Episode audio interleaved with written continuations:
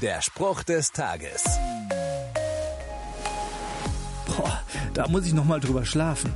So sagt man, wenn man sich nicht sicher ist, wenn die Entscheidung noch etwas Zeit braucht. Oder vielleicht sieht die Sache am nächsten Morgen schon ganz anders aus? In der Bibel wird auch nochmal drüber geschlafen. Im Psalm 4 steht der Rat, sündigt nicht, wenn ihr zornig seid. Nehmt euch eine Nacht Zeit, um darüber nachzudenken und verhaltet euch ruhig. Oha, das klingt ganz anders. Hier geht es nicht bloß um A oder B, sondern hier ist jemand in Rage.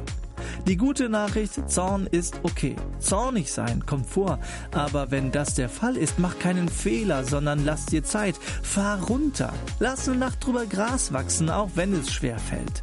Und erst dann handle in aller Ruhe und aus guten Gründen. Zorn zählt nicht dazu. Der Spruch des Tages steht in der Bibel. Bibellesen auf bibleserver.com.